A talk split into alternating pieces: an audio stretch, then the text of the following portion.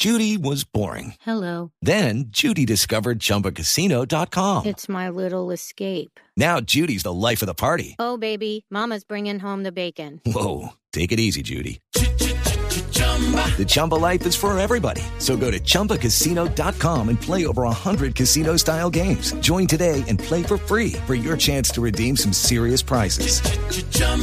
ChumbaCasino.com. No purchase necessary. Void where prohibited by law. 18 plus terms and conditions apply. See website for details. Dos de la tarde, 32 minutos. Aquí están las noticias. Médicos de la Clínica de las Américas en Medellín trabajan para contrarrestar una bacteria alojada en el estómago de Camila Aguavara, lo que nuevamente la tiene en delicado estado de salud. Detalles desde Antioquia con Byron García. Por lo menos dos meses ajusta Camila Aguaguara internada en la Clínica Las Américas de Medellín. Luego de una intervención a la que fue sometida, los médicos esperaban darle de alta el pasado miércoles, pero una bacteria en el estómago complicó su salida. Pilar Franco, tía de Camila Aguaguara, habló para Blue Radio. Mm, Camila en estos momentos pues, está hospitalizada por una bacteria que tiene en el estómago, por eso no le han dado salida a ella. Esperando pues hasta ayer le descubrieron qué tipo de bacteria era y ayer, ayer en la tarde empezaron el tratamiento. Aún no se sabe hasta cuándo Camila tendrá que permanecer hospitalizada en Medellín. Byron García, Blue Radio.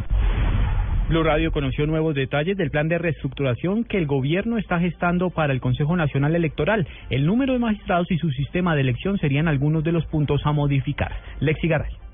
El plan de cambio buscará dar la independencia económica y política al Consejo Nacional Electoral, por lo que, por ejemplo, se analizará si es conveniente o no que a los nueve magistrados que lo integran los escoja el Congreso de acuerdo a las bancadas mayoritarias y qué herramientas se pueden usar para que el organismo no dependa de la registraduría. Así lo explicó el magistrado Emiliano Rivera, presidente del CNI. La misma Constitución reclama de que el órgano electoral, el Consejo Nacional Electoral, debe tener una independencia administrativa y financiera. En este momento no la tenemos y es una de las cosas que estamos buscando. No es lo mismo hacer un control, inspección y vigilancia cuando eh, uno tiene sus propios recursos para administrar su propia nómina, su propio personal técnico, que cuando se lo administra uno el órgano al cual toca vigilar. A partir de mañana empezará a gestarse esa reestructuración con una reunión que sostendrá el secretario de Transparencia Camilo Enciso con expertos internacionales en buenas prácticas sociales. Aunque no está determinada la duración del proceso, sí se sabe que los cambios se implementarán luego de las elecciones de octubre próximo. Lexi Garay Álvarez, Blue Radio.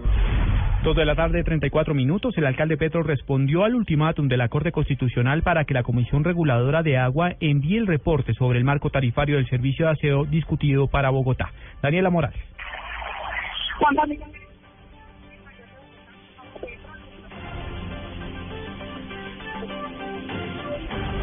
Vamos a mejorar la comunicación con Daniela Morales. Entre tanto, les informamos que el senador Laureano Acuña no asistió por segunda vez a la audiencia en su contra por presuntamente conducir en estado de embriaguez. Desde Riohacha, Betty Martínez. El senador Laurano Acuña no se presentó a la audiencia contravencional por una infracción de tránsito cometida el pasado 2 de enero en la ciudad de Riohacha, cuando se negó a una prueba de alcoholemia solicitada por agentes de tránsito de la Policía Nacional. Esta es la segunda oportunidad que el senador no se presenta. Su apoderado Luis Carlos Torrerosa Díaz Granado aseguró que en la audiencia se presentaron pruebas documentales y un video donde se observa quién conducía el vehículo. En el video, el señor Orlando Mato. ¿Quién es el señor Orlando? El conductor elegido ese día. Muchas gracias. El abogado dijo que el senador Laureano Acuña se presentará en la próxima audiencia en fecha por definir para rendir sus descargos. Desde Río Hacha, Betty Martínez, Blue Radio. Retomamos la comunicación con Daniela Morales, que nos estaba entregando detalles de la respuesta del alcalde Petro a la Corte Constitucional sobre el tema del servicio de aseo en la capital del país. Daniela. Juan Camilo, buenas tardes. El alcalde mayor de Bogotá, Gustavo Petro, aseguró que la Superintendencia de Industria y Comercio y el procurador Alejandro Ordóñez deben acatar el llamado de la Corte Constitucional, quien asegura que el esquema de aseo basura cero en Bogotá es legítimo usar una política que cambie el, enterrar basuras por el aprovechar residuos con esta población. No lo ha entendido la Superintendencia de Industria y Comercio, que jamás debió haber tocado este asunto porque no es de su competencia, es de la competencia de servicios públicos domiciliarios. En la Superintendencia de Industria no podían ver las cosas más que como un juego de empresarios y no en la esencia misma de construcción de igualdad social. Alcalde de Bogotá, Gustavo Petro, aseguró que por esto su esquema de basura cero en Bogotá continuará adelante y este no necesariamente necesitará de una licitación para poder continuar en Bogotá. Daniela Morales, Blue Radio. Una balacera en el interior de la sede de bomberos de norte de, Santa, de Santander, de Quilichao, perdón, en el norte del Cauca, dejó un muerto y dos personas heridas. Nos informa François Martínez. Un hombre portando un arma de fuego ingresó a la sede de los bomberos en Santander de Clichao, norte del Cauca, para atacar a su compañera sentimental, quien actualmente se desempeña como tesorera. Tras esta agresión, un bombero es herido al intentar evitar este ataque. La policía llega al lugar, reacciona y lo da de baja. El secretario de gobierno de Santander de Clichao, Alberto Espina. Un individuo se acercó a las instalaciones del cuerpo de bomberos con, al parecer, eh, armado con intenciones de herir a una a la compañera sentimental de él. Y en esas, eh, alguien llamó a la policía, la policía llega, el muchacho reacciona contra la policía, en ese hecho la policía hiere al muchacho, eh, desafortunadamente el muchacho fallece. De acuerdo con el funcionario, el agresor y víctima fue identificado como Joan David Lourido. La mujer resultó ilesa, mientras que el bombero está en delicado estado de salud y el policía lesionado no reviste gravedad. Desde Cali, François Martínez, Blue Radio. Víctimas del ex jefe paramilitar alias Julián Bolívar en Santander piden que no sea extraditado a los Estados Unidos para que le responda a las 130 mil víctimas en Colombia que dejó el bloque central Bolívar. Nos informa en Bucaramanga Javier Flores alias Julián Bolívar, ex jefe militar del bloque central Bolívar de las autodefensas, es señalado por la Fiscalía de organizar varias masacres en Barranca Bermeja y municipios del sur de Bolívar. Incluso se les indica de varias muertes y desapariciones en Bucaramanga, por lo que organizaciones de derechos humanos piden que no se dé la extradición que ya avaló la Corte Suprema de Justicia. Francisco Campo es vocero de la ONG Corporación Nación. Creo que su estela de terror, su estela de muerte, su estela de criminalidad fue abundante muy amplia y la sociedad merece ser reparada en esa dimensión por el Estado colombiano, pero también por estos señores. Imagina usted 130 mil eh, víctimas de esos hechos horrorosos. De confirmarse el aval de la Corte Suprema, la extradición de alias Julián Bolívar queda en manos del presidente de la República. En Bucaramanga, Javier Flores, Blue Radio. El 13% de los hogares colombianos tiene un vehículo. De acuerdo con el Comité Automotor Colombiano, incluso en hogares estrato 2 se compran carros nuevos debido a la necesidad de un medio de transporte. Julián Calderón.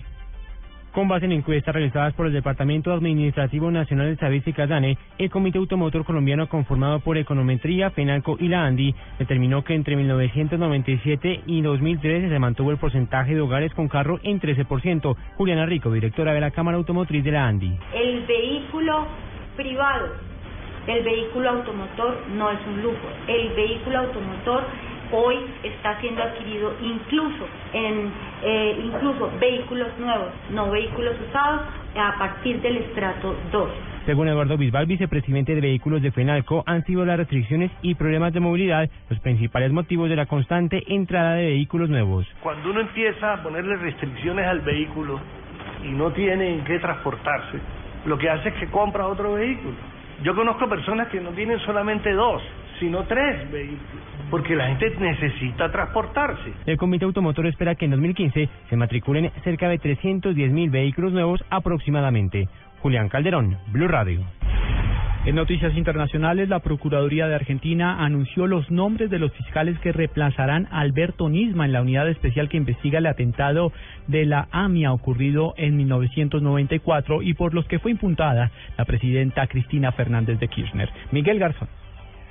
Se trata de los fiscales Sabrina Naver, Roberto Salum, Patricio Sabadini y como coordinador Juan Murray. Los funcionarios judiciales designados tienen experiencia en el trabajo de casos referidos en temas de lesa humanidad y narcotráfico sobre todo.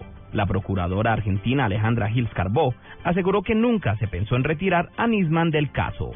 Cuando se conocieron una serie de amenazas atribuidas a presuntos grupos islámicos, ante lo cual Nisman contestó que no era necesario porque tenía una custodia apropiada. Nunca se pensó en removerlo de su cargo. Esta información se conoce luego de la imputación a la presidenta Cristina Fernández y a varios de sus colaboradores a quienes se les acusa de encubrimiento por favorecimiento personal agravado por la especial gravedad del hecho precedente en referencia al atentado a la AMIA y por la calidad de funcionarios públicos. Miguel Garzón, Blue Radio. Dos de la tarde, 41 minutos. Ampliación de estas y otras informaciones en blurradio.com. Continúen con Blog Deportivo.